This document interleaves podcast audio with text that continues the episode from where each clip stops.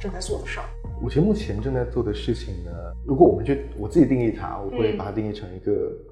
呃数字劳动力的专业化培养。其实很多人会讲，嗯，AI 其实是一个工具，或者说它就是一个，哎呀，它不会取代人类啦，人类就是去利用这个工具做一些事情。这个共识其实是在保护人类，嗯这种判断其实在保护人类，因为我们知道很多人其实不愿意讲出这句话，嗯或者说讲出，哎呀，确实他的能力好像跟我差不多，嗯好像换成他也行。你不可能讲出这句话，因为很简单，屁股决定脑袋，这个事情它是不变的。你花了十几二十年的时间成为一个数据分析的高管，年薪一百多万，然后突然有一天，哎，今天看到 AI 出来了，然后阿里那篇论文出来了，嗯然后、OK 我要被下岗了，嗯嗯，你会主动说我是确实我可以被下岗了，你不会，你不会这么讲。是的，本质上来讲，我觉得它是一个能力上匹配，但生态位上不同的一个事情。嗯所谓的数字劳动力，它更多是指基于数据的这些创意方面，甚至是劳力方面，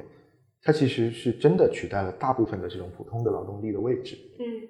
但是呢，人跟他们之间的关系更多是你作为一个领导者驱动这些劳动力，嗯驱动这些数字劳动力，代替以前的那些正常的人类劳动力。嗯通过这种替代的方式，但它不会替代最上层那个指挥的位置。通过这种方式呢，其实达到人跟所谓数字劳动力之间的关系，其实是一种你希望去指挥它的关系。更多他们确实是只做事情，我们不经常说工具人嘛，嗯你如果把它定义成工具，那它确实也可以算工具人。其实我们更愿意把它定义成数字劳动力。那人去驱动这些数字劳动力，意味着人的这种要求也会改变对，人的结构也会改变。那为什么说数字劳动力的专业化培养？嗯这个就涉及到说，嗯，通用大模型跟垂直领域的大模型之间非常大的区别。通用大模型它可能很聪明，它的泛化能力各方面能力都很强，但它很泛，但它很贵，也很泛，是的，用起来很贵，而且它知道的东西也太广泛了，嗯。所以它能很好的理解人，听从人的指令去嗯做出一些判断啊也好，包括说一些指挥也好嗯，但具体到一个很细节的行业里面，它有可能会因为太多的垂直的信息，嗯。导致这种信息的杂乱，嗯浑浊，嗯。对，或者浑浊，然后导致细节的任务可能不一定执行的很好，我们更多会把它往专业的方向去领。嗯就像一个研究生，你让一个刚毕业的研究生去干一个建筑工程师的活，嗯他可能真的干不好。是，但是你如果让这个研究生去指挥一堆这个专业的工程师干活，有可能比真的专业工程师要干得好。你这个怎么理解？其实，因为因为很多时候，你现在一个行业里面的人，嗯他对于全局观是会失去的。啊，就固有的经验被困住了，对，他会被固有的经验困住。但作为一个嗯更加泛化的一个角色，他其实有可能，比如说他可能很理想化，嗯但他理想化出来的这个所谓的规划跟方案，嗯交给专业的这些工程师去做对，他可能能爆发出对嗯，就是每一个不切实际的幻想能够被专业的、有经验的这些细分领域上的这个数字劳动力去嗯执行，嗯它有可能能够爆发出过去你很难想象到的效果。所以我们会希望说把这些呃所谓的通用大模型的能力嗯。往垂直方向上去引进，嗯。比如说像在跨境电商行业，比如说像在服装设计行业，我们都尝试着把这个引入到这个行业当中去，希望去释放一些所谓的所谓的创造力，嗯。去释放这些所谓的成本，让这个事情变得更好玩或者更简单，嗯。也让新一代的年轻人有机会成为这个行业里面的人。因为我们嗯。知道，其实现在嗯有些数据不是很好看嘛，对。嗯嗯是，所以我们希望说把它往专业方向去引，包括我们通过跟这个领域里面的专业的从业者，比如说跨境电商领域，我们就找了各个品类的头部的这个厂商或者说商家，我们去沟通，我们看你到底真的有哪一些需求，花费最多的这个成本在哪，最繁杂的重复的劳动在哪，这些劳动是否我能够通过这种方式去解决掉一些问题，然后让你拥有新的这种成本结构。拥有这种新的成本结构呢，你的竞争力会大幅度的上升。嗯那这个对于很多企业来讲，例如说在一个很红海的企业里面，其实我一旦成本能够降个百分之十，那就很很牛，它是非常恐怖的一件事情。是的，而且它一定是一个逐渐扩散的过程。所以我们希望去在这个扩散的过程当中，一方面改造一个行业，让它更有活力；另一方面，我们也希望让更多年轻人有这个机会能够参与进去。因为如果说大家拼时间、拼经验，嗯一定是拼不过他们的。是的，但如果你变成一个团队，你驱动一堆的这个数字劳动力作为你的员工，那你再去应聘也好，你再去创业也好，你不是一个人在战斗，你真的是带着一个团队在做这个事情。不管你的竞争力也好，你的可能性也好，甚至哪怕你干得不爽了，自己出来单干，你都能够做出一些蛮让人惊讶的成果。我觉得这是这一代年轻人的机会。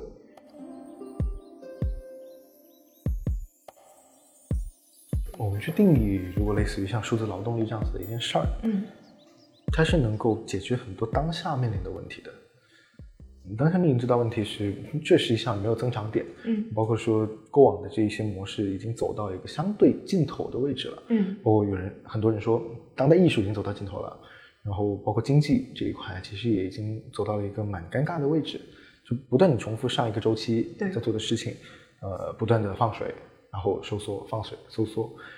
嗯，太多的故事已经讲到差不多了。嗯，但人类历史上总有新故事可以讲，我觉得这是一个新的故事，而且它是实实在在改变了一些东西的，对某每一个产业，它都直接带来这种影响，对每一种商业的形态，它都直接的带来了非常激烈的改变。它从一个人驱动，或者说嗯关系驱动，一定程度上会有一些改变变成数据驱动。嗯我们突然增加了一个要素，这件事情其实真的是蛮特别的。这个要素的出现不是说嘣的一下就出来了，过往我们积累了大量的数据，但这些数据呢还是一个蛮没有动起来的状态。就很简单一个事情，你会为了存储数据去付费吗？嗯如果你作为一个企业，你会为了存储数据这件事情付多少的费用？很少，你也没有这个意识做这个事情，真的可以忽略不计的。所以更多变成说，嗯，我觉得这真的是一个人类往下一个阶段迈进的一个大的跨越。嗯数据动起来了，数据产生了价值，这就会带来足够多的影响。嗯，AI 跟 Web 三行业的关系呢，其实我们为什么做 AI 这个方向，嗯为什么这么坚定的往这个方向去推？因为我们看到了它里面年轻人的机会，整体变革的机会，它会打开很大的一条社会上升的通道，非常大。这条社会上升的通道会让很多年轻人有机会。这个怎么理解呢？为什么他会打开这样的一个通道？嗯，过往很简单，您如果完全按照时间去做积累，嗯，那其实年轻人是没有一点优势的。对，真的没有优势。嗯那他的优势在哪呢？所以他能够学习，对吧？嗯那如果我们的学习一定要按时间算，那他一定是不如、不如那些人。但你他有一个机会是通过技术的杠杆、媒体的杠杆获得大量的机会。利用媒体，很多年轻人利用媒体杠杆，他获得了很大的成就。例如说，就在董明珠跟呃孟羽童这件事情上，嗯就孟羽童获得声量也很大。但如果你没有媒体杠杆，他完全不可能到达这个位置。以前的科技杠杆，它只局限在少数人手中。那今天的媒体杠杆，它有了一个爆炸式的增长，就技术杠杆。每个人可以用到技术杠杆的时候，每个人可以搭建这种团队出来的时候，其实小个体对大个体的挑战能力就会有很大的上升。这个可以展开讲讲吗？就是他怎么拿到这个技术杠杆，在现在这个时时。对，例如说，像我们去判断，嗯嗯，从一个人来讲，过去你如果要很简单的，你做一做一件事情，例如做一个跨境电商的网站，嗯你去销售这个事情，嗯如果说过往纯粹按照这个互联网的方式来，你可能要一个小团队你才能做完这个事情，嗯并且每个人的分工要很明确，呃，最单纯你一个人写邮件你都写不过来。嗯但是如果说我们现在把所有的这些手段都用上，例如说我从选品，我可以直接通过数据做选品，呃，直接通过数据分析做选品，我可以快速的大量的准备出充足的材料，并且通过互联网金融这一块，我可以得到一些比较好的保障，我可以去获得商家的信任，包括我可以抵押一些东西，我可以通过快速的去把这个产品描述写出来，销售到全世界各地，嗯我可以快速的通过，例如说像 GPT，我去找到对应的商家，就我的客户，嗯，我一天能写一百多封这个开发信，我直接就发过去。对，因为我很多东西我只要指挥就好了。所以你如果去把这些东西拆得很细致，嗯拆完之后你把每一个环节都找到对应的人去做，那你只是去发布命令而已，嗯你就有可能一个人干成一个公司的事情。哪怕你最开始规模小一点，你就卖一件货，就开一家店，嗯你能做这个事情，你去跑这个流程，一个人一定是能干完的。嗯如果有了一些成绩，你再去规模化的铺开，五个人的团队，你可能可能抵以前五六百个人，他们有可能做成这个事情，所以这个是很重要的。但它底层是数据，嗯你要有足够量的数据，你能做这个事情。数据对这个事情影响很大。那为什么讲 Web 三它足够有价值呢？嗯是它代表一种分配，分配。例如说环保，过我们喊环保喊了好多年了，九零年代就开始喊，嗯但是那个时候大家没有人注意环保，因为那个时候没有雾霾，那时候没有这些到处的这种环境污染。例如说现在暴呃酷暑，例如说像冰川融化，例如说像这雾霾，不等不多等到幺几年才真正开始出现很多嘛。对，很简单，就因为现象没有发生，但文化或者说意识一定是先于现象。呃，那像这种对数据财产的保护，对数据所有权的追求，嗯你现在提，当然没有人在乎你啊，本来就没有价值，你去提它干嘛？那但但是有一种可能性，哪一天一个公司因为它的数据，如果它的数据能卖出一千万了，你看他对这个数据有多重视，你再看他对这个数据的所有权有多重视，像这些变化都是会慢慢产生的。它一定是有一些喊口号，然后这个事情发生了一些现象，嗯然后它就变成了现实。这个过程是会缓慢的、慢慢的进行。嗯所以为什么我们会觉得 Web 三它很重要？我们把它当成我们的这个风向标，呃，是因为我们把它当成未来的事情在做，而且它是一个足够有颠覆性的事情，因为它嗯符合下一代人的利益，符合下一代因为数据、因为技术而成长起来的人的利益。过去个人能力是有限的，所以你需要形成集体，你需要这个集体向你提供服务。过去有点像人类历史上的小孩子，吃喝拉撒住，嗯这些东西你是没有办法完全自己完成的。你当然能住啦，但是你必须要依靠这些公共建设的房子，嗯你要集体去建这个东西，你去购买它，你需要交换，大量的交换。而且这个东西必须是有一个很核心的集中权力的人，他去建设这些东西。嗯但相应的意味着你要上交一些东西，你就不能选择住房的价格，对你就不能选择住房的环境怎么样。就像你是一个幼儿园的小孩子，一群幼儿园的小孩子，过往人类能力有限，都算小孩子，你都需要老师或者学校给你提供食堂，给你提供吃的，那就意味着你能得到吃的，但你不能选择你今天吃什么这件事情。但现在不一样了，随着这种慢慢的突破，这近几十年来、近一百年来这种能力的突破，特别个体能力的突破，它带来的是每个人从幼儿园的小孩子长成了一个中学生甚至大学生，因为你每个人能做的事情多了很多，你能接触到的人多很多，你做的事情多很多，能想得到的也多很多，那就意味着很简单，如果你变成大学生了，你天天吃食堂吗？你不会天天吃食堂，你一定会说，我既然有了这个能力以后，我为什么还要在这儿呢？困在这儿？我为什么还要去对应的去交换我那么多的权利，嗯来换取你的服务呢？我会想要少一点，哪怕这种服务我不一定要上交给老师，我可以形成嗯自发的这个，社团社团给我提供服务好不好？那我就上交这一部分对应的给你就好了，嗯我不需要全部都给你。这种意识会产生，那是这种意识基于什么呢？不就基于你的自主权吗？你的这种战斗力、你的上升、你的这有生产点像现在很多人不打工了，自己出来做一个账号，做一个自媒体，做一个小的项目，但他可以成为一个数字游民，但他不用上交自己的时间，八个小时的时间锁在一个企业里，他可以单独跟市场发生交易。对，其实这是我觉得社会契约论的现代演化。对，这就是社会契约论的现代演化。它演化到下一个程度了，它一定会出现这种情况。嗯它意味着你是下一代人的根基在哪？嗯，下一代人你没法预测他们现在的根基在哪，一定跟上个时代不一样。对，所以颠覆了。对这种颠覆过程，你真的没法预测，你只能说去依附在大潮当中。所以为什么我们现在只选择像 AI，、嗯只选择像这个呃 Web 三这个方向？这个是概率最大的事。对它概率胜率最大的事情。那有一个东西如果出现，我们依旧会去重点关注。对，真正的物联网，这三个东西如果加在一起，是真的是蛮恐怖的一个东西。所以为什么说 Web 三现在非常关注，但它太高了，嗯它是高屋建瓴的一个位置。AI 它很实在、很落地，它能够直接触达到行业。物联网更实在，它直接触达到每个人的身边，家家户户。就对，你的生活资料。嗯像这些变化，它都是值得关注的。所以这三个方向，其实是我们觉得，嗯，除了这些，你关注别的没意义，因为它不是我们这代人该关注的东西。就是我们在建立数字世界的新基座，这种基座呢，是每个人没有没有办法避免去接触，的。所以我要学习啊，所以我可以这么理解吗？就比如说我是一个摄影师，我特别想让我自己，对吧，在这个时代发挥我的一个人顶一个队伍的能力，那我我是不是就不用去学人工智能？如果我实在是我也不感兴趣，我也没有这个呃各种数理的基础，我只需要会用 AI 加摄影，怎么把它用到一个好的地方就行。是的，你不需要去学习怎么样去把模型构建出来，嗯而且你也大概率是学不会的。嗯呃，互联网出来的时候，嗯移动互联网出来的时候，我们如果去讨论这个问题，那那个时候讨论的应该就是你要不要下来做手机，对对不对？但你会今天发现，不管你做不下不下场做手机，不管你学的是不是摄影，没有关系，你一定会用上手机。就是你不一定要成为这个领域的塑造者，你可以去使用它。例如你是一个做摄影的，过去你用相机，嗯对不对？但今天你会发现，当初你面临的选择是我要到底要学摄影，还是学金融，还是学计计算机？对，但你会发现，嗯计算机这个事情它并不是一个行业性质的东西，嗯，不管你学不学它，你都要用它。那我是不是必须得懂啊？你不一定要懂，你要学会用它。用跟懂是两回事情。嗯就我觉得他们真的是分开的事情。就像你用手机，你必须要懂这个手机是怎么产生的。对，研发手机的人他需要懂算法，他需要懂整个工程制造、工业设计。嗯但对你来讲，他们重要吗？不重要。嗯例如说，像研发 GPT 的人，他不一定很懂但 prompt。塑造的这个人是不是占大头？就他一定是拿到最大的蛋糕的，而使用他的人也不一定，真的不一定，真的真的不一定。真的不一定。但是你，例如说，呃，你说苹果公司最赚钱的到底是谁？我觉得是真的是供应链，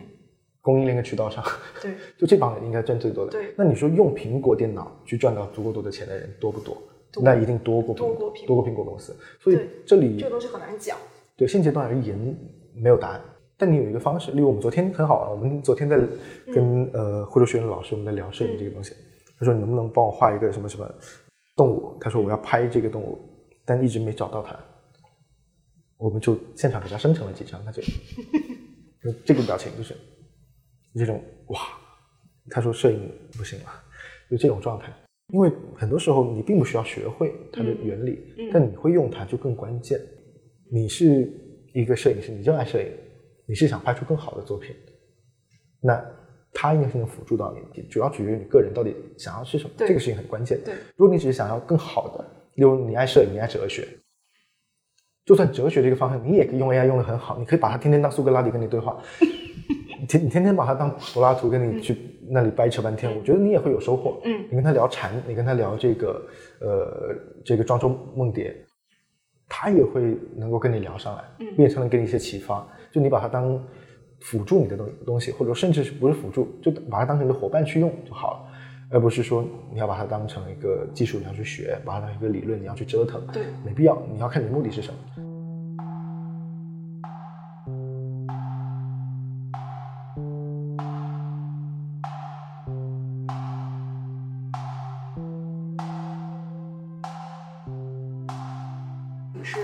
时候开始接触区块链这个概念的？接触是从高中开始接触了，包括家里之前也有过一些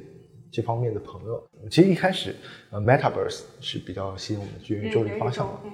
那时候觉得，嗯，玩游戏这个方向确实很有意思，这种游戏能力的泛化，嗯，特别让人激动。一个觉得这个事情好玩，好玩在于说它对年轻人来说是有颠覆性的。嗯然后区块链这个方向呢，真正开始说进入到这个领域当中，一个是因为之前有一些技术方面的感兴趣的地方，而且也有一点点比特币。嗯另外一个是那段时间所谓的空投，就是你去参与一个项目，然后他会给你发他的代币，他带来这种财富增长增长的故事，其实那个时候是吸引人的。二一年有一次我参加一个活动，看一个东西，突然发现他在参加那个活动的时候，嗯就那个 token 是一美元。第二天中午，我在那里看着它从六十涨到了一百三，因为我朋友他其实很早就在玩区块链了，就我们两个人一起出去玩，嗯然后我看着你手上投入进去的一万块钱，然后我们就去玩的这几天变成了一百多万，嗯你是什么感觉？嗯 就这种感觉，你就会嗯，就肯定要试一下，然后你就会尝试着更深入的去做，比如说就开始参与到一些具体的项目当中，做这个交互也好，甚至你自己想要去发起一些东西。第二个事情其实就是来到学校，发现蔡伟教授在研究这个方向，好，那我去找蔡伟教授聊，然后他愿意带着我们去做一些事情。那那个时候就开始进入，嗯呃，一定程度上偏学术方向的一些研究吧。然后后来又遇到了一个朋友，这个朋友呢介绍了另外一个朋友，他是以前做投资相关的，现在也开始看区块链，我们就一起开始做一些事情，就做投研方面的研究。那个时候开始读一些相关的书籍，因为之前有一些积累，所以开始读得更深入。下一个节点呢，就是开始做威尼斯双年展。因为我们觉得这个东西确实，首先我们认这个逻辑，就嗯 NFT 这个逻辑。嗯第二个是我们认为 NFT 的艺术一定是有改造性的。第三个肯定也是想做出一些成绩嘛。那时候也还算还算早期。我们当初如果没有我们，这个展是不会变成 NFT 相关的东西的。对，所以我们那个时候是啊，OK，我们几个人决定去发起一个事情。去年，呃，威尼斯双年展的筹备上，那个时候因为一方面跟一些合作伙伴还有艺艺术家电话，然后呢又是因为我们当初组组织的时候，我们四个人在组织嘛，我在这里深圳，呃，然后他们在巴黎，在加州，还有一位现在在里斯本，散布各地。然后艺术家呢更是散布各地了，甚至就那那那段时间内，每天比较夸张的时候，应该是每天开十个会，从早上我坐到咖啡馆坐下来，然后开到晚上咖啡馆关门，然后我呃开车回去路上在车上一边开会一边聊，回到家躺下，直接整个人昏厥状态，就是那种你说一整天的话，真的是会很累的。而且那个时候我也没有商务经验啊，就是那段时间，但是你就是很愿意这么去做。他不懂的地方，你可能找到合适的人去问一下，呃，找不到直接上，嗯很大胆，就真的很大胆。因为那段时间真的是，感觉我也很夸张，就那种夸张的状态是做梦一样，就是对。然后那段时间开始做，你就是一个小屁孩儿，别人凭什么跟你一块合作啊？这个就区块链领域里比较有意思的地方。嗯呃，哪怕你年龄不太够，不会有那种太强的阶级限制，限制你说不不能做。嗯而且我那时候也，嗯，一开始的时候也没有透露年龄嘛，因为我们在一起做这个事情的时候，就大家一拍即合，每个人负责一个板块，只要你能做好，何必管你年龄呢，对吧？嗯那就开始做呗，然后就那个时候开始推，嗯六个月时间不到，然后把这个展做起来了，二十二十三位艺术家，真的是我们感觉每一次合作我都是跨好多层年龄段，对，有一个十八的我，然后另外的他们都大概三十左右，也有四十左右，也有五十多，也有，就我们四个人嘛，就四个年龄段。但其实我为什么提这个问题啊？因为其实现在很多人他在做一件事情，他会衡量自己的能力，就是衡量自己的年龄到底匹不匹配他现在做的事情。就你为什么从来不会考虑到你现在多大，然后去干这件事情，就不会考虑这些对吧？对，一个是，嗯，我觉得内心深处肯定还是有一些，说白了就对权威的这种不盲从吧。嗯哪怕他们很有阅历、嗯很有经历，我也会觉得大家是平等的呀。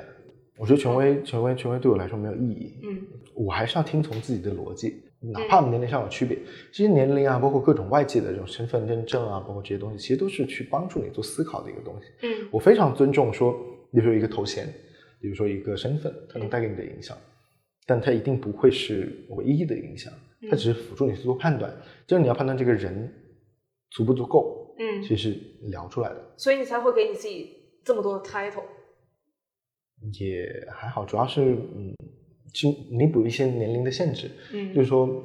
嗯，这些所谓的 title，每一件其实都是真的干过的事情。嗯那有必要放那么多吗？好问题，所以我现在你看我都没怎么发了，我只有说，例如公众场合上，嗯我才需要放这些。呃，当然很多时候我真的，其实我很讨厌发这些东西，发 title 这些东西，感觉很鬼扯。你有时候没法避免说，你为了降低这个成本，所以嗯，就我我会有一些影响。就高中的时候，我那个时候也受到互联网的呃影响的，其实听书听的特别多。嗯我应该听了有上千本，就是这些书，就每天吃饭睡觉，然后走在路上，我都会戴着耳机听一听。就哪怕我不知道它最详细的内容，但我知道这个逻辑在嗯在哪儿。如果感兴趣，我会去看；不感兴趣，我会觉得这个事情对我会有一些潜意识的影响，嗯但它不会直接去给我一个判断。这种潜意识里面，你收集更多数据，我觉得是有帮助的。你不一定真的要把每个数据吃透，掌握不需要完全掌握。对，就是因为它会给你带来更多的世界观、更多的框架要素，嗯它会让你对很多事情就不会说那么一意孤行了，脑海里会建立起很多很多种框架去思考事情，不会说嗯，我年龄小，这个事儿我就干不成。但更关注的是，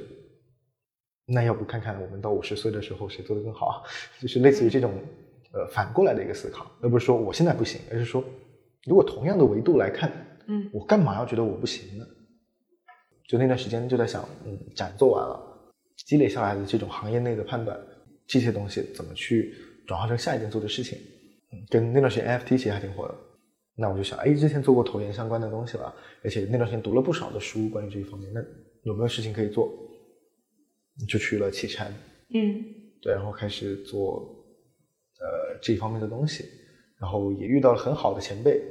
然后他就带着我一起在往这方向去推，也认识了另外一帮新的朋友。然后因为那段时间也很拼嘛，就天天的去跑这些东西，看项目、推项目、看项目、推项目，它就是个积累过程。嗯把每一件事儿做好，做完之后不要不要就把自己定格在这件事儿上了，嗯而是做完这件事，它对我有什么帮助？我有没有可能收获一些东西？我能不能积累一些东西？我觉得积累阅历对我来说就最重要了，就是我知道事情是怎么发生的。嗯包括在做在广州那边做事情的时候，就开始接触到实业相关的东西了嘛，就真正的实实际上的实业。嗯那你就会思考，真的公司它到底怎么做起来的？所以在今年的就去年年底到今年，我就花了很长的时间去看互联网史、看科技史，包包括芯片史这些东西，我就全部都去翻看了一遍，花了一个月时间就坐在太阳下每天看书、喝茶、看书、喝茶、看书，然后呃就这种状态，然后你会发现，嗯，好像事情变得清晰很多了。嗯，你开始因为那段时间你会察觉到你对事情的发生，你没有太强的概念感。嗯，你并不知道事情怎么从零到一到十到一百，就当时当中。过程当中，每一次谈判、每一次策略、每次选择当中，遇到什么样的呃 KP 就关键人，包括什么样的教练，包括什么样的角色，包括什么样的阻碍者，很复杂，你需要不断的去积累。所以这段时间，我其实我觉得二十五岁之前我都是在积累，嗯，哪怕现在我也是在积累。就是说，积累过程当中一定把每件事做好，争取做成一些事情，但失败也无所谓。所以这种过程当中，其实你就会慢慢的发现每一件做的事情。它都有可能跟下一件有关系。嗯，每一次你漫无目的的尝试，它都可能带来一些新的收获。微小的关联，对，他都会有一些新的收获。反正就是说，因为对艺术的这种折腾，所以我知道服装设计这个方向它到底需要什么，然后我再去在服装设计这个方向跟这个行业里面资深的从业者，嗯，跟最最厉害的这帮人，我们去沟通，找到你的诉求，我尝试用我的能力去解决这种诉求。嗯，那这可能就成为了一种改变。而且我刚好有了一种新的技术的存在，我有了解决方案。那另一个就是，嗯，比如说像现在往跨境电商这个方向去弄，跨境电商企业怎么起来的？嗯，互联网企业怎么起来的？企业发展史，激荡三十年怎么过来的？企业经历了什么？这些在给我帮助。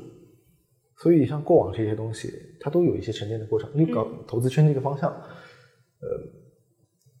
就是因为当初折腾投资的一些事情。才积累了一些股权方面的理解，然后积累了对于呃科技的这种关关注观察，所以才在去年年中的时候，就中间的时候就开始接触到 Midjourney，接触到 Diffusion，呃，然后之前因为科研这个事情开始接触到神经网络、深度学习，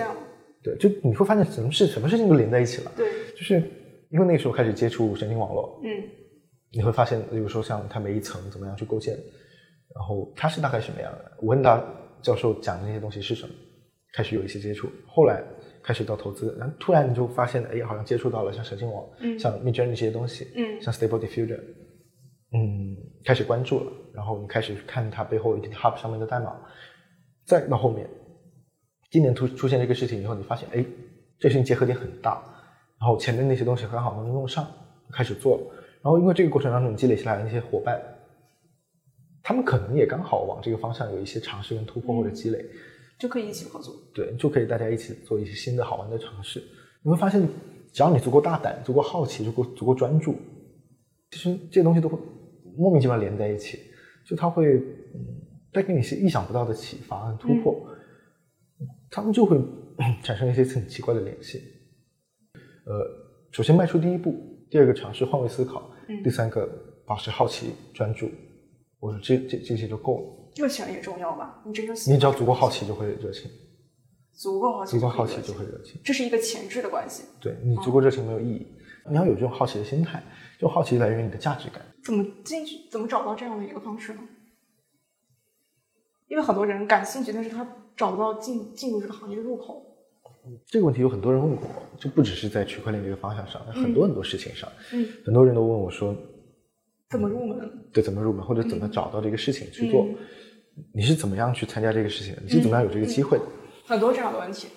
很多，太多了。嗯，首先你要明确这是一件什么事情，第二个你要足够感兴趣。嗯，事情就会自动找到你。真的，只要你足够感兴趣，就是一种轻就一体化的感觉，你就展开讲讲。呃，我详细解释一下这句话什么意思。就一旦你对这件事情特别确定跟感兴趣，你就一定会去搜它各种各样的资料。嗯。呃，我们所谓的搜商嘛，搜索的这种职场，对，你就你就大量搜他的资料，大量去看这些东西。嗯，这你身边如果有一个人，如果你确实对这个事很感兴趣，如果突然有你特别特别懂这个方向，我一定是会去问你的。嗯，我不会说这种好奇心，他一定会驱动我去问你，他不会说你很懂，那我因为不好意思问啊，或者我就不去问你。嗯，不会，如果你足够感兴趣，他不会的。嗯，你会去搜，你会去看，你会去找，你会去问。那你如果是一个从业者，那我突然问你说，啊，我好，我好感兴趣这个方向，或者说，例如我是一个艺术家，或者我是一个画，我是一个艺术生，你是一个策展人，我跟你说，我特别想去做这样子的作品，然后我特别想去把这个展示给大家看，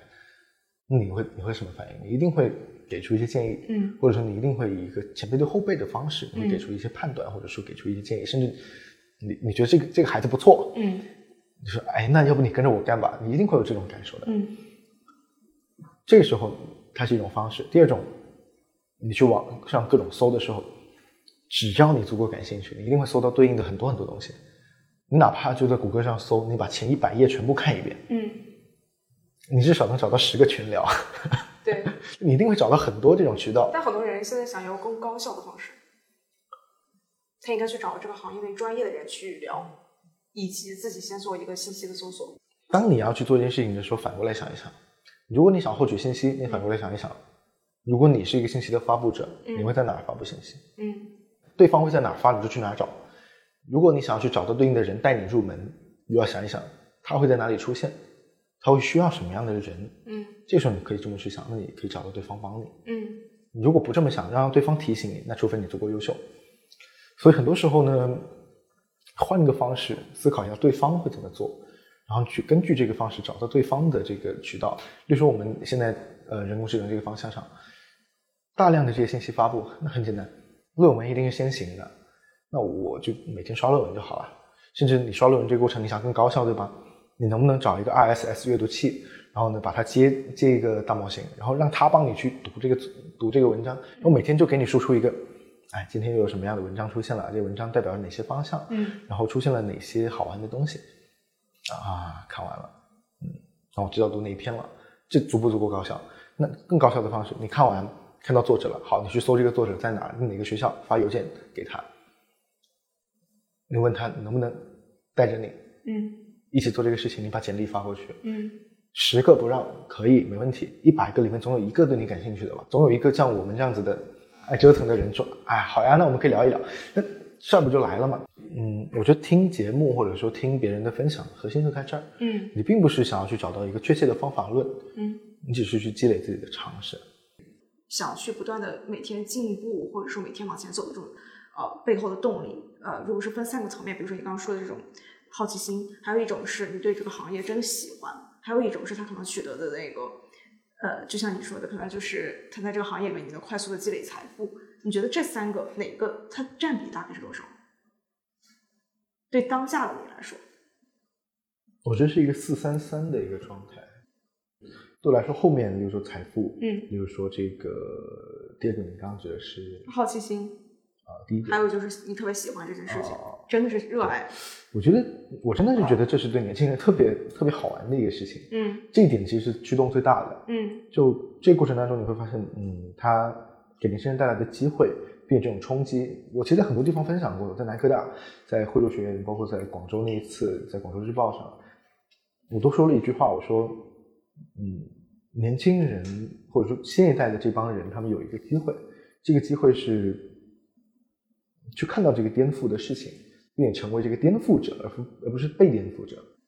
我觉得，嗯，一方面是我想做出一些成果出来，嗯呃，参与到这个进程当中；另一个，我想做出一些事情，告诉大家，这确实是的。很多人讲啊，企业很复杂，呃，企业的这个变化，它不是由一个生产力或者生产就成本结构的变化，它不一定能导致整个这个公司产生变化。我说不是啊，我的判断不是这样子的。年轻人就是有机会去以例如说以百分之八十的一个成本，你去干服装行业，你就是说能够在一年的时间内复利好几好几倍，你就是能够从一个小公司一年内你可能干到一个大公司，你就是有这个能力啊。比如说对渠道而言，确实他们渠道可能签了很长的协议，但是如果你比对方你能够让渠道多赚百分之十，他为什么不跟你合作呢？这个渠道不行，另一个渠道嘛，十个渠道里面总有三四个、七八个这些愿意去赚更多钱的吧？为什么不干呢？呃，我就会这么想，但是我会发现很多年轻人他们不愿意这么想，他们不愿意去找到这种所谓对的逻辑，而且他们要看到一个东西，他们要他们想要别人告诉他怎么做，避免这种选择的成本。所以有时候我也想，嗯，那要不就做出一点成果来？我很享受这个过程，做出来之后，它也能够影响别人，嗯我觉得很开心。呃，另一个其实好奇嘛，我想看自己能做到什么程度。毕竟这个领域里面，呃，虽然以前有过一些积累，但很多都是很厉害的人，但大家做出来的事情，没准大家差不多呢。就没没准大家做出来的事情一样能够影响这个时时代。我干嘛要被年龄束缚？我干嘛要被这些东西束缚呢？嗯我能不能干出来？我也很好奇。如果一件事情做了以后，你没有办法获得利润，或者说所谓的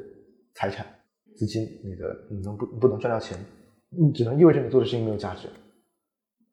你做对的事情，一定会有人愿意给你付钱，这是一定的。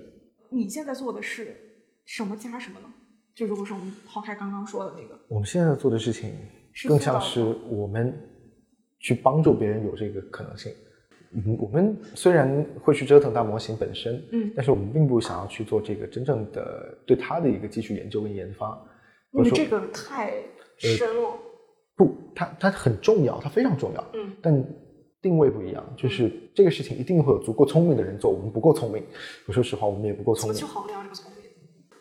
就是我们觉得自己不够聪明，或者说我们不愿意把所有时间花在这上面。嗯我们更想去做一个跟产业实际结合的事情。例如服装这个方向，过往你画一张服装设计要多久？例如说你身上的衣服懂服装，哎，你怎么去帮人家呢？这种就是跨界的有有意思的地方，嗯就是我们可以带着我们自己的理解去感受这个行业。例如说，我以前不懂服装，对吧？嗯，但我今天天天被他们跟我说，哎呀，我做一双做做一件服装设计，我就设计要多长时间？我要先有一个概念，然后画一张草图，然后开始打版，嗯然后画出一张版图。纸板之后呢，我要开始设计，然后这衣服里面，例如说，呃，这个袖口怎么样，然后这个肩怎么样，这些东西，呃，我要怎么样把它放进训练。反而你一旦从一个外行人的角度去看这个行业，你还更有意思。你就会把它变成一个特别能够去拆解的一个东西，嗯又拆成一件衣服，结构化。对，这件衣服就是那就是这件衣服。那你像你这样子一件衣服，它就是什么样材质、嗯花纹，然后什么样的领型、嗯袖型这些东西，你就可以去拆。拆完之后，你就可以嗯把它变成一个标准化的东西。嗯那这个辅助设计在哪呢？真的很有意思。过往你做设计，你要先有想法，设计出一件，然后画出来，嗯你才能够给别人看到，然后你才能验证它。像我有一个想法，我可以先在图片上进行验证，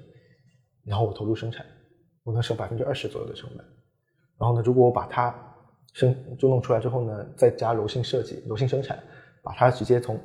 我直接设计完就拉到销售端去验证，嗯，验证完之后我再返回来生产非产，常高效。那就又又变了这个东西就又变了。像这些都是有可能变成真实的东西。那它对行业的改造就是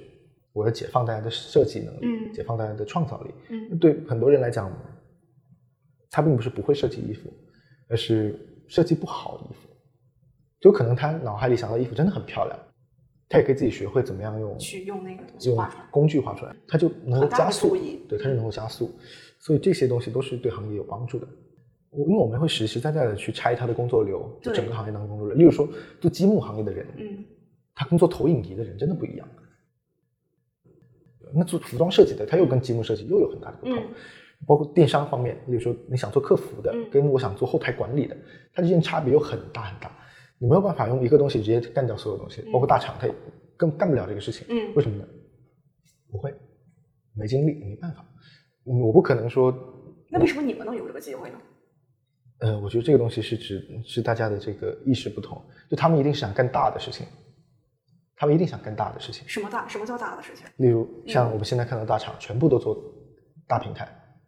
全部都想搭大基做。嗯然，后这个时代不可能了呀，没有品牌项的机会呃。就像我们不可能去做这个事情，对，那我们很简单，我们就往细去切，嗯往垂去切。嗯那我们能做得更好，就是我们做得更快。嗯我现阶段没有所谓的壁垒，未来不会有所谓的壁垒。嗯我们所说的所数据啊、算法啊、算力啊，甚至人才啊这些东西会成为壁垒，未来不是了。嗯我们就未来没有这种所谓壁垒存在，我们也不知道未来壁垒是什么，嗯但我们就是看不到它。我觉得这种壁垒更多是说技术杠杆一定被一一旦被使用到极致之后，嗯它就会变成个性化的东西。就是嗯，技术的杠杆一旦被每个人都用上之后，这种差异就不会那么大了。就这种过去你做一个平台，你的壁垒是很高的，你能做出来，你就已经很了不起了。嗯你要大几百万投入进去，然后你要去推广铺开，那可能下一个阶段，可能像渠道它会变成很大的壁垒，可能像媒体会变成很大的壁垒，这个怎么解释？个性化，例如 WPS，对工具化的东西。对，你像它确实很难，确实很难做，对不对？嗯，而且你只能用它，你在国内确实找不到其他的。有好更好的选择对。但如果做出它变得很容易之后，嗯那不同平台之间到底有什么区别呢？你会用哪个？如果现在有另一个版本的 WPS 出现，那这个个性化指的是说你个性化指的是讲故故事。不不只是讲故事，你能抓住哪些用户，所谓的心智占领，这个是很关键的。你要能占领一部分人的心智拿，什么去占？对，你要拿什么去占这个东西，就媒体杠杆了，真的是自媒体也好，呃，所以每个老板都要成为一个很好的自媒体达人。这这这确实一定一定程度上可以这么说。嗯另一个就是你的社群，嗯，你能抓住哪一些核心的用户？嗯这些用户可能我虽然有无数的选择他，只满意你，对我我只我只满意你，就像呃谈恋爱谈嗨了，就是差不多这个状态。对就你会有发现有大量这种情况出现，未来其他的门槛我觉得都会越来越小，用户壁垒都越来越小。但这个事儿是三五年之后的事情，嗯，三五年之内 你能占到多大的这个蛋糕，它还是依旧能占到的。会为什么会选服装设计呢？首先，服装设计它 match 跟嗯生成式 AI 很 match。第二个是它需求很强烈，非常强烈，而且它是一个特别红海的市场。就我们刚刚说嘛，我们能够给你降百分之五的成本，你都嗨爆了。那我给你降百分之十五，你是不是得直接起飞？就差不多这种状态。就在这个过程当中，你在做这种选择的时候，你会去考虑你自己的热爱吗？就是你有没有喜欢服装设计？会不会有别的行业是你更喜欢的，但是现在可能它达不到这么红海的程度，你就不选了？你还会考虑自己的热爱吗？还是你认为这个东西根本就不是就不重要？我觉得是以胜率为导向，因为像服装设计这个方向上，它特别贴近每个人的生活本身。嗯嗯，所以它有趣。从一个另一个角度而言，我也蛮喜欢艺术这个方向。我也想设计自己的衣服。对我，从我自身的角度而言，对很多很多人来讲，你能够设计出自己的衣服，穿上这个事情特别有趣。所以一定程度上来讲，做做服装设计这个方向跟电商，嗯，它都是我们认为首先是胜率高的，第二个是大前提。这大前提，第二就会到后找补，就说这个东西这两个胜率大的，我感不感兴趣，或者是我培养兴趣？对，就是它足不足够的好玩。因为电商这个方向上，怎么定义好玩？这好玩主要在于说，一个是嗯，你在做这个事情的过程当中，嗯，呃，它能不能给你带来成就感，这这是第一方面。成就感是这个成就感是指你推的顺不顺利。其实因为有的事情你推起来真的很不顺利，更多是有点像贴近我们本来就想做的事情。你们本来想做什么？我们本来就有在考虑说，例如像电商这个事情，其实蛮有意思的。然后特别跨境电商，你意思在哪里呢？嗯，意思在这个过程当中，其实你能够去快速做验证。快速做这验证。电商对我来说最好的事情就是我们快速做验证。例如我想要卖一个东西，嗯我能够通过这种调优我自己，嗯就我的内容做得更精致，嗯然后我去测试投放，嗯放出去之后我能得到这个反馈，我到底做的是不是对的？啊没有这种验证过程会让我能够修正，我觉得这种修正过程是很快乐的。我有我只有一个感受，就是我发现人和人真的是不一样的。就是我们很多人定义热爱，你知道都怎么定义吗？就是我会选一个具体的事儿，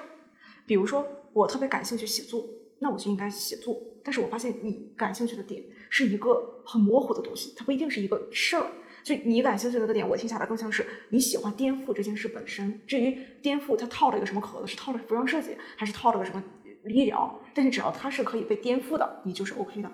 我可以这么理解。一定上来说可以这样子。哦，原来是这个哦，这个感觉就是你不一定非得找到一个点。你就比如说像我，我我特别感兴趣内容创作，但是我发现就很局限，因为你没有办法去跟行业或者更更多东西去接触，你就会觉得哦，那我其实就这么几个选择，没有什么更大的东西，这样的一个感觉。嗯，这这个总结蛮有意思的。这个你说完，其实我会感觉挺到位的，就是这种嗯你并不想去做一件特别具体而且很局限的一个事情。嗯、我其实更想这个事情，如果说能够改造一些东西，这个过程会让我感觉很快乐。包括我们这一代人，其实机会真的是不多。就我其实是希望看到一个更百花齐放的世界，就这种状态，我觉得是会让我感觉很有意思。那那除此之外，如果是一个特别固定的事业，一眼望得到头的东西，我都不太感兴趣。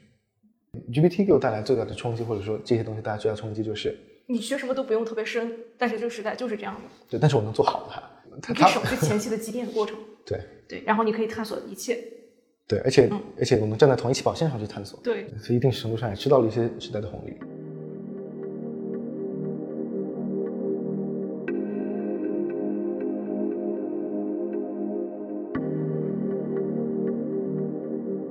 我觉得在这个时代，不像以前一样，你必须按部就班的去做这个准备。例如说，你一定要呃发够多少篇 paper，你才嗯能够去做人工智能这个方向，可能已经过了这个时代了。嗯那我们现在获取信息的密度是增加了，现在我们获取信息的这个质量其实也增加了。对，那这种变化其实会带来，它是一种知识平权的状态，嗯时间的积累不一定有那么重要。对所以从现在的这个角度而言，对于很多年轻人，或者对于一些比较敢挑战的人来讲，我觉得这是一个同一起跑线的时代。嗯就不一定他要做非常多的积累，他也有可能做出一些事情。就是你从来没有写过一个小程序或者一个 APP，你也可以通过一些其他的方式，例如说像 GPT，嗯或者说像外包这些方式，你可以去把自己的这些想法变成一个具体的产品，嗯它的门槛变得极低。所以其实大家真的是处在一个同一起跑线上，这个时代给自己设限的话，还蛮可惜的。如果我在这个领域毫无积累，或者是我的积累很薄、很浅薄的情况下，我去给他算是输入进去的这个信息，它跟那些已经在这个行业中有积累的人输出这些信息还有会有差别吗？会有差别，但这个差别是可以被压缩弥补掉的。呃，我举个例子，嗯例如说，嗯，我之前帮一个朋友去梳理过，让他去写这个小程序的思路。如果说是一个程序员的话，他会自己把这个小程序的架构都梳理清楚，是每个模块到底要实现什么样的功能，他自己心里都有数。他只需要让 UBT 去完成那部分具体的功能就好了，嗯，就 AI 去完成最粗糙的那部分功能。但对于一个初学者或者从来没有接触过的嗯空白的人来讲，如果他也想要用同样这个方式去做的话，一定是做不了的。嗯但是呢，他可以换个思路，他可以把自己当成空白的人，嗯而让 GPT 去辅助这个空白的人积累起这个知识。例如说，很简单，我不会写小程序，那我可以通过很多种方式了解到怎么做小程序。嗯比如嗯说，我可以让他帮助我列出一般去制作小程序的流程。我可以把我最粗糙的想法，我脑海里有的这个不成熟的、没有框架的想法，一步一步引导他，引导他去帮你梳理出来。那这个过程当中，其实他并不要求你有专业的知识，对，你要把自己放在一个空白的位置，让他去辅助你，然后你要学会去表述出自己的想法。像这些能力，其实并不是专业知识能培养出来的。那怎么能培养这种能力呢？就提问的能力。我觉得这更多是一种通识性的能力，因为提问的能力并不在某一个领域，对，你对所有的事情你都要学会去提问。这些提问，过去可能大家被传统的教育体系嗯所束缚，你并不需要去提问，你只需要去学习。学习输但。很多时候，我们离开校园以后，你会发现，没有所谓的这个学习的这种 A 就一定对应 B 的这种答案对框架在哪里。你一定是在这个过程当中看到一个 B，嗯，你不断的去问到底什么是 A，对，然后你才会知道 A OK 对应 B。这个过程其实就是一个人常识或者说知识体系的一个搭建，这些反而是最重要的，而是一而且是一个人我觉得人之为人应该具备的能力。所以我觉得反而把大家的这种知识、这种对时间的硬性要求拉到一定的平均水平之后，每个人都要回归到更本质的事情上。一个方面是想办法不带功利性的去培养自己的好奇心，这种好奇心的培养是取决于你一定是要找到自己不带功利的那一点所在，你要想办法去找到自己这个兴奋的点在哪里，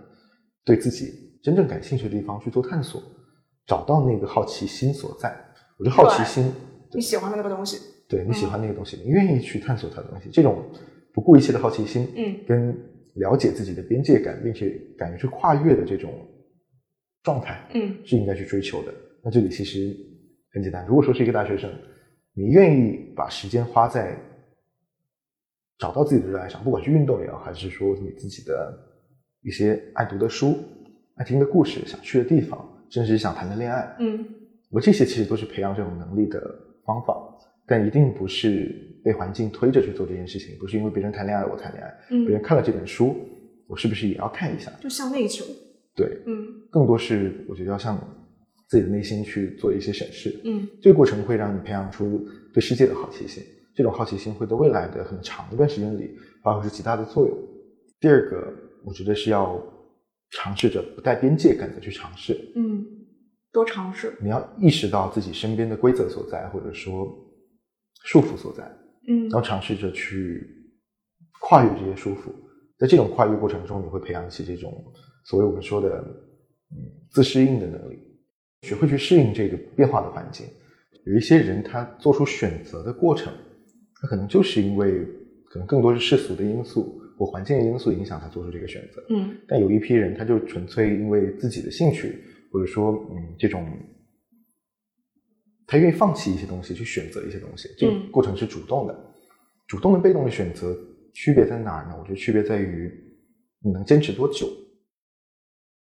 外部的公民，因为波动是持续的，这个世界是波动的，所以如果你只是因为外界的这种驱动做出了一个判断，你一定会在这种外界的因素的变化的时候遭受极大的冲击，就是心理跟外界的这种不平衡。我觉得这种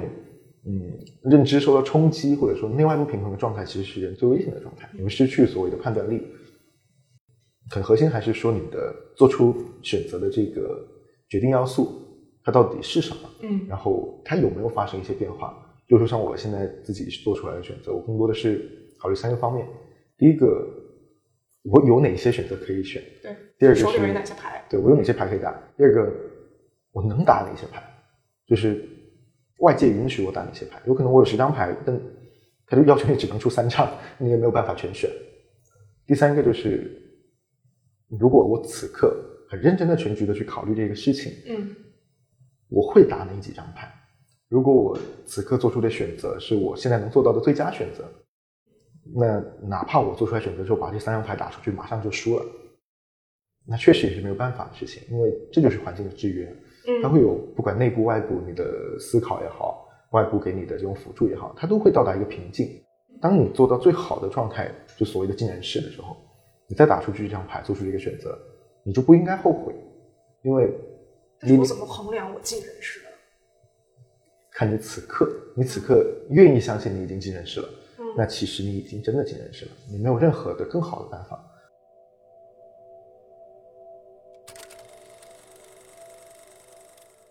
你其实生日是七月二十六号，对吧？啊，对，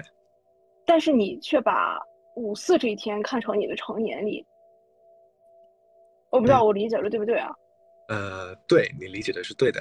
所以呃，对那个其实是因为那天呢是我妈妈她抑郁症嘛，然后跳楼，呃，然后去世的那一天，所以嗯，在那之后我的人生轨迹其实有了一些蛮大的改变，包括整个被加速了，其实也会有一些影响，嗯，所以我其实所谓的成年礼是嗯一种感受吧，对，就是好像。呃，上一种生活好像已经结束了，所以我才会把那一天呃认为是我自己的一个成年礼，或者说呃那一天其实对我来说是比较有这种冲击性的吧，所以对当时你多大？那时候我应该是十六，应该十六，然后高二嘛，高二的，因为那个时候疫情，疫情的五月份就刚开始了，大概三四个月，对。我自己已经基本接受了，只是这件事情确实对我的影响还是比较大。就是它对我的影响，我觉得更多在于说，嗯，改变了我整个对于价值的判断吧。可能以前还是比较正常一点，或者说不会那么的一定要特立独行，或者说，就我觉得我自己有几点，嗯，决定我做事情的特殊性吧，就几点特质。这几点特质其实能够解释我身上发生的所有的事情。我觉得一点是没有边界。这种没有边界，在各种方面都会有体现，就不只是在做事情、在想法，或者说在其他方面上都会有这种体现。然后第二个呢是，嗯，投入或者说专注，但这种专注不是寻常意义上的，例如说做某一件事情，或者说做某一个任务的时候特别专注，而是，嗯，当我觉得一件事情有价值，或者说我在做一件事情的时候，我可能会把很多其他的东西都抛弃掉，就基本上会把所有的这种，就我自己都意识不到的这种时间投入在上面。嗯，不是对一件事儿的专注，而是整个人的这种专注。嗯，这种对我影响还挺大的。然后第三点呢，嗯，我觉得更多是，嗯，价值判断吧。这种价值判断是，如果在我面前摆着两个选择，一个是某一件事情，这件事情呢未来还有机会可以做，但它很重要；另一件事情呢是，嗯，它也很重要，但是它不一定有上一件事情那么重要。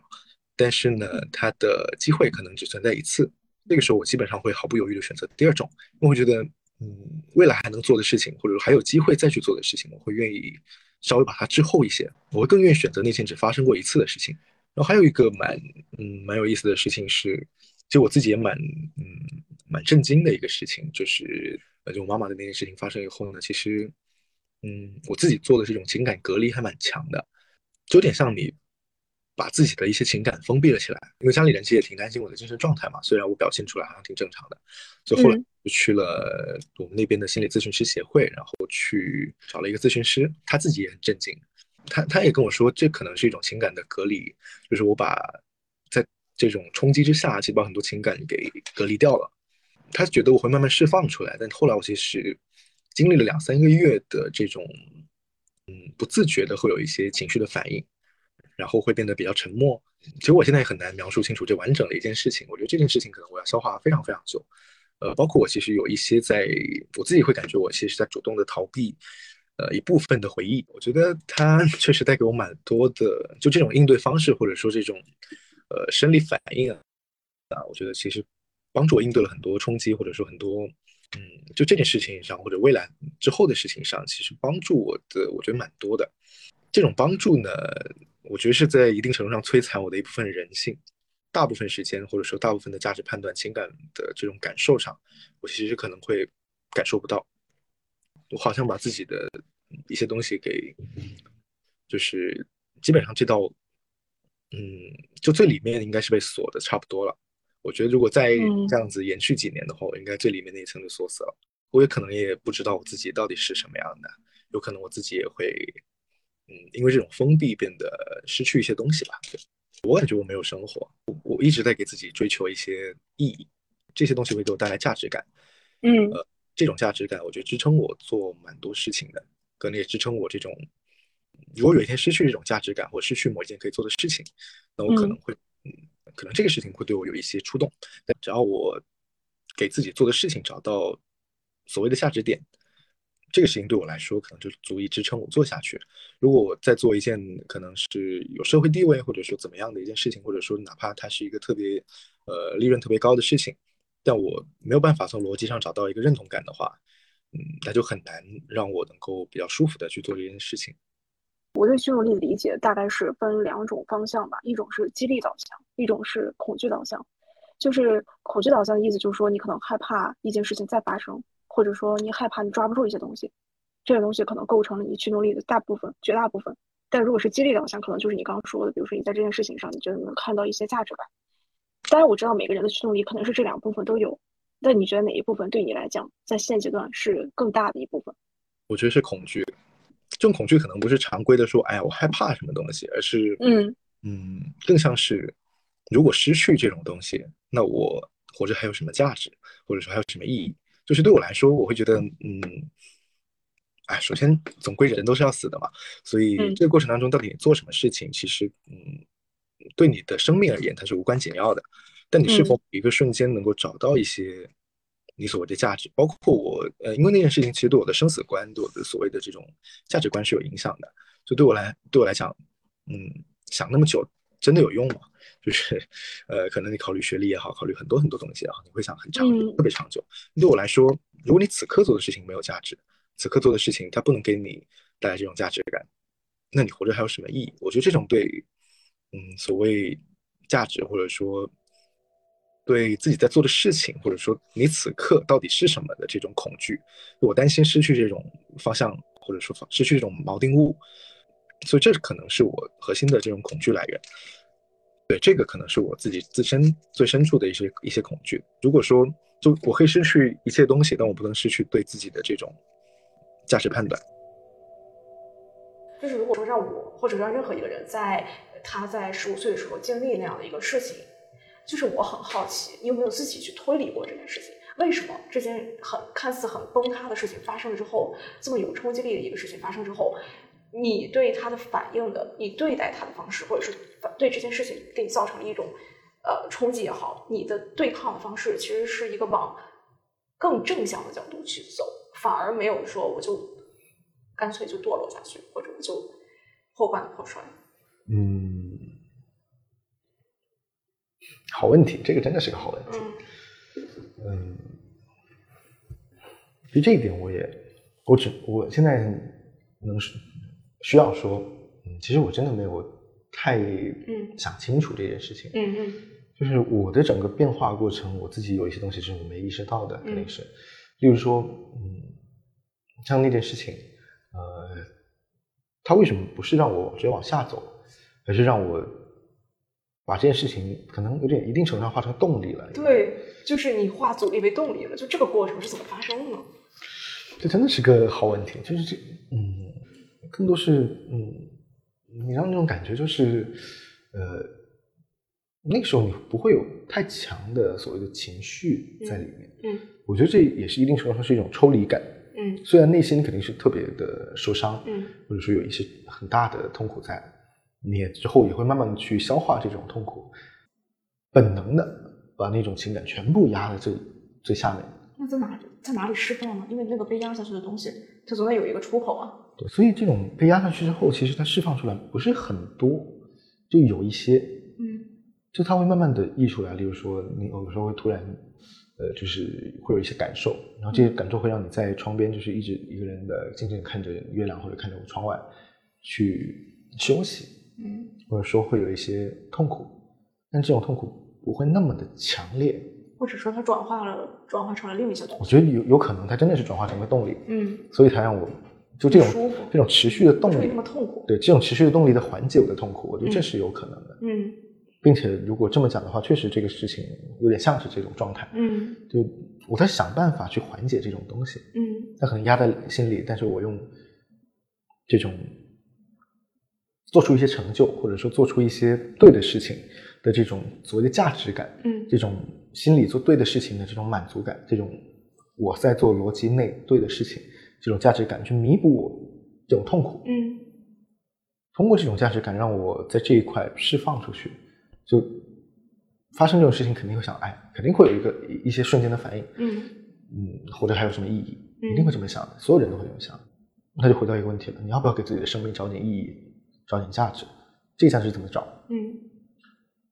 可能就是从内心而言，你会从一些事儿上去找，从这些逻辑上来找。所以你看，我现在可能避免了很多生活上的情感，嗯，呃，真的避开了很多了。就是我偶尔也会觉得这种孤独感太强烈了一点。但是，它确实也带给我一些帮助。嗯，我这种是代价，就是你换取过来的代价。你通过牺牲自己的一部分情感，牺牲一部分跟生活紧密接触的这种快乐，嗯，和这种满足感，硬生生的把你的这种价值的获取，从生活本身转移到价值本身上。这种变化可能是导致我后来做出这些事情的原因之一，但同时也是我觉得这是一种。奇怪的补偿，嗯，奇怪的补偿，对。其实你会一就我我会有这种奇怪的感觉，就是你好像一直就想要去学习一些什么东西，你一直想去收获一些什么东西。例如说，我第一次去蹦迪，嗯，就是在在在厦门，然后 很搞笑，就是那第一次去，我自己很想去，我拉着朋友一起去，然后去完之后呢，嗯，蹦迪的过程。一般正常人应该蹦迪都是就很享受那个过程嘛。嗯，我反而感觉像是什么呢？我在好像在跟那个营销在在在从他那里上课一样。我很想知，我很想去理解这里面的逻辑。嗯，我很想要去找到，嗯，在这个场合里面我应该怎么做，或者说什么东西是对的。这种，比如说这个，他就告诉我说：“哎呀，你在酒吧里面你应该怎么样？例如说，呃，你应该什么样的动作？呃，你应该做什么事情？”然后你应该有哪些要注意的东西，包括什么什么东西？去到那里的时候，我就啊，虽然我在其中啊，但我感觉我就是在这种观察的状态，好像在看一些东西，嗯，好像我总想去捕获到一些什么能够让我成长的东西。这种学习的东西反而变成我有安全感了，很奇怪。所以害不害怕？就是你有没有这种体验？就是你什么都不想，我就是为了玩，我就觉得我抱起来挺舒服的。我觉得那种状态有点像这种现真身的状态，就是那种会让我被抽干。就抽干我其他那种价值感。有一次我我有这种状态，偶尔就是有一次我就回到老家去玩，去见朋友嘛，然后大家假期的时候回去休息嘛，我们去玩密室逃脱之类的东西。那次特别放松，就是那种纯粹的感觉在里面。就是玩完以后啊，你突然反应过来，刚刚好像什么都没有，但你情绪变好了。呃，不是平，就你有真实的情绪。而不是一个好像一直隔隔隔着一层膜的那种情绪，你真的释放出情绪了，并且你感受到那种情绪了啊！那一刻，那个为什么会有这样的？为什么之前没有呢？可能是因为他们是我很早以前就认识的朋友，小时候的朋友，然后那个是在玩的过程当中玩嗨了，嗯，就真的玩的嗨了，玩就是那种外部的刺激也好啊，然后呃惊吓也好啊，然后整个活动的过程也好啊，一定程度上释放了一些东西。那种状态下，我会感觉嗯，好像破了一些东西，但后来又圆回来了，就是你又失去那种感觉，就这种还是蛮强烈的触感。这种会给我没有困扰？就是觉得这个东西很困扰，就觉得好像自己永远都离生活那么远。嗯，没什么人性吧，但其他还好，嗯就是主要苦了我自己，其他也还好，对别人来说挺舒服的呀，我觉得。嗯就对朋友而言，或者对其他人而言，跟你做朋友很安全，然后包括你也很上进，嗯也会有很多的收获，或者说在一起我们能讨论很多东西，你也能大概理解我，然后会有这种交流，嗯包括合作也好，你会你也会有一种嗯这个人不会说轻太感情用事，或者说怎么怎么样，嗯，但主要其实就还是在我身上，嗯，你有没有想过自己死了是什么样的？嗯就是你有没有想过那一天你是什么样一个状态？就那种状态是什么呢？是你此刻能活动手脚，能感受温度，感受阳光，感受一切所有的事情，但就是会有某一刻嗯你就消失了，所有这些东西都没有了，就你会在那一刻失去所有的感官。我这就是一种嗯很很很很古怪的后怕的状态，就它会让你就像你躺在床上要睡觉的那会儿那种呃大脑为了测试你还活着没有，让你突然失重一下那种感觉，那种状态你就会突然好像陷入到一个冰窖里那种感觉，你那一刻你会直接嗯突然惊醒，那种突然什么都失去了那一瞬间的感受，嗯。它会让你整个人汗毛就直接就起来了，然后整个人就陷入一种特别恐慌的状态，然后你就会在那一刻之后，你就觉得心里清静了很多，就跟那一刻的感觉相比，其他事情不重要，不重要，没有任何东西能阻碍你去做任何事情。那种以死为生的触感特别难拥有，而且特别重要。你一旦有了这种触感，有了这种体感之后呢，你就会释怀。就你，你对很多事情都真的会释怀。嗯很多什么功名利禄的追求啊，很多对此刻意义的追求都会消失，甚至考虑这件事情它到底合不合逻辑，嗯或者它到底珍不珍贵，它是不是一个只能做一次的事情，错过了这一次是不是就没有了？对一个人而言，例如说我们见面了，我们成为朋友了，我们这辈子还有多少面可以见？嗯其实你会发现很少。你仔细数一下，哪怕是你的家人、你的亲人，从你十八岁之后，你离开家之后，你还有多少次可以见面的机会？嗯就你把所你在那一瞬间把所有事情的价值重新思考了一遍，你会有一个心里的那一杆标杆，就是这件事情到底应该怎么去做，值不值得做？嗯然后呢，这个价值观就是当你以死为生的这种价值观一旦形成，嗯嗯，你就不会那么计较。因为我跟我合伙人讲，我说，哪怕我们今天呃做这些事情，或者说做一些项目，呃，只要它是对的，哪怕亏得一干二净，甚至负债，你现在面前摆着两件事情，一件是马上能赚到现金流的，另一件是你做完这事儿是对的，它会帮你积累出很多未来可能是对的东西，但它可能不赚钱。嗯我会做哪个？我说，从公司层面上讲，我一定是做那个赚钱的，但是从内心角度上讲，我还是会考虑一下那边。就你一定，我我还是会这么，哪怕我一穷二白，哪怕身上只剩下呃一两块钱，我可能都还是会考虑那件事情。我觉得赚钱这件事情，它是一个随机性特别强的东西。嗯呃，而且它是一个很多很多时候你很很多途径都能做到的，就所谓的那些都能做到，就是长期可以做的事情。但另一件事情可能是仅此一次的事情，嗯你可能现在不积累，现在不做，可能就没有机会了。这种状态会让你清空，嗯并且能让你专注。呃，就像你，就像我们现在在做这个事业一样，呃，可能两三个月的时间去持续的做这个事情，我们没有所谓睡觉概念，我也忘了我昨天吃过什么饭，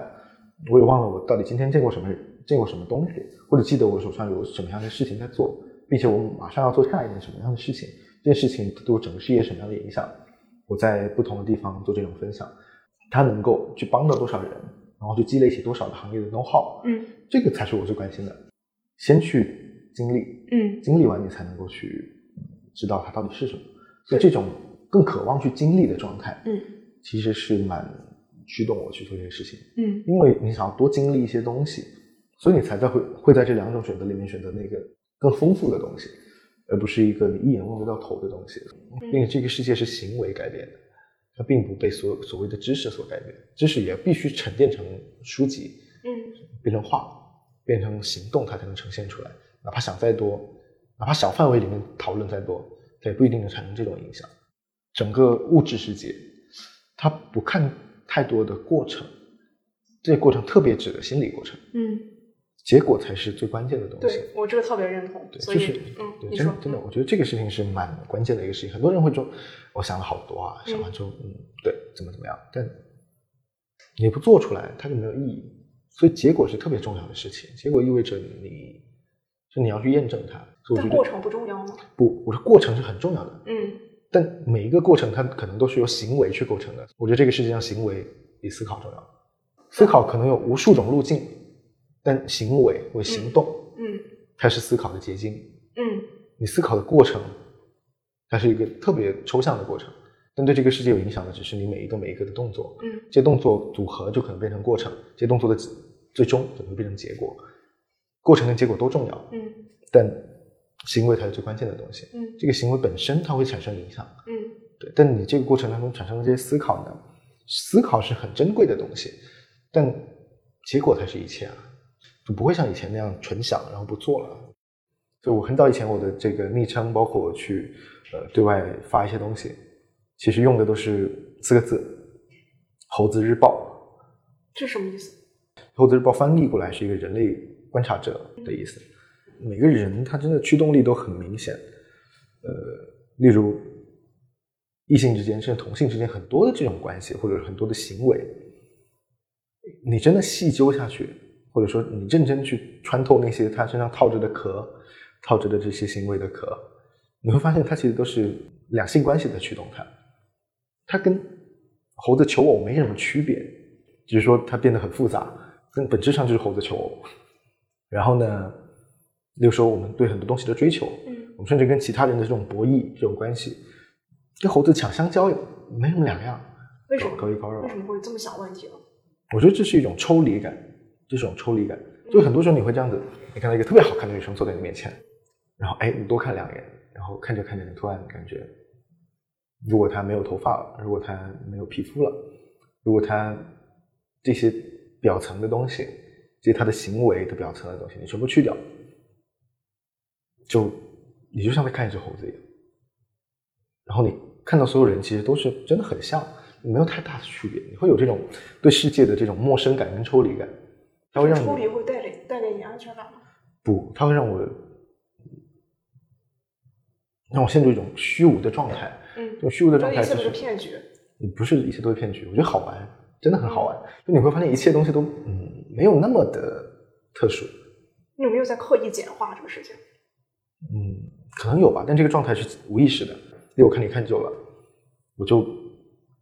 可能感受不到，嗯，一些你需要去抽象出来才能看到的东西，或者说你一定要把自己的眼睛蒙住以后马上打开你才能看到的东西。嗯比如，嗯，第一眼看到可能觉得很漂亮，看久了以后，嗯，也就是五官嘛。我就变成猴子了，就是啊我现在就是一只猴子，是吧？没有没有没有，没有我现在很少进入这个状态了。嗯进入状态之后，你就会发现它们本质是什么东西，嗯然后表象上又套了什么样的壳。嗯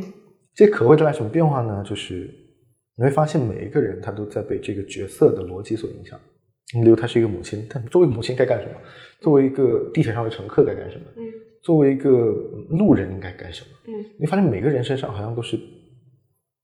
在演戏，他真的就就像是猴子套着无数的这种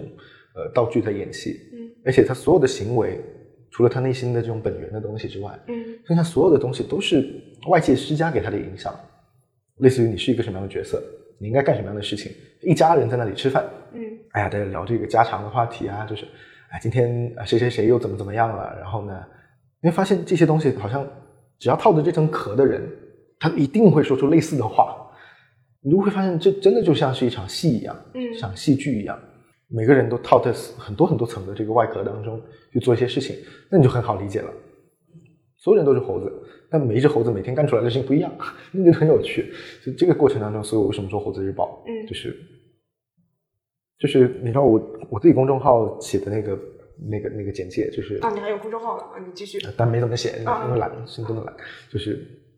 这简介是猴子看着猴子，嗯然后意识到自己是只猴子，